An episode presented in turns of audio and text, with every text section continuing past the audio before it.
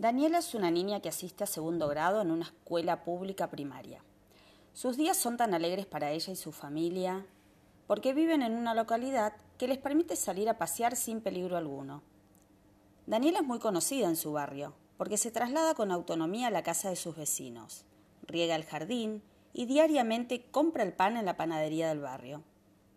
Su mejor amiga es Cintia.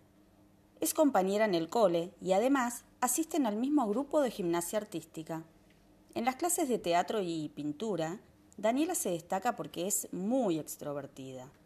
Esta semana estrenan la obra donde ella es uno de los personajes más divertidos. En la escuela tiene muchos amigos. Se relaciona muy bien con todos sus docentes.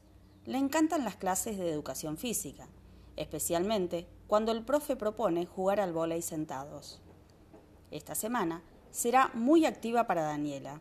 Está organizando su cumple número 9 con los compañeros de la escuela y tienen pensado realizar juegos en el jardín de su casa, con circuitos y estaciones con obstáculos que deberán resolver grupalmente.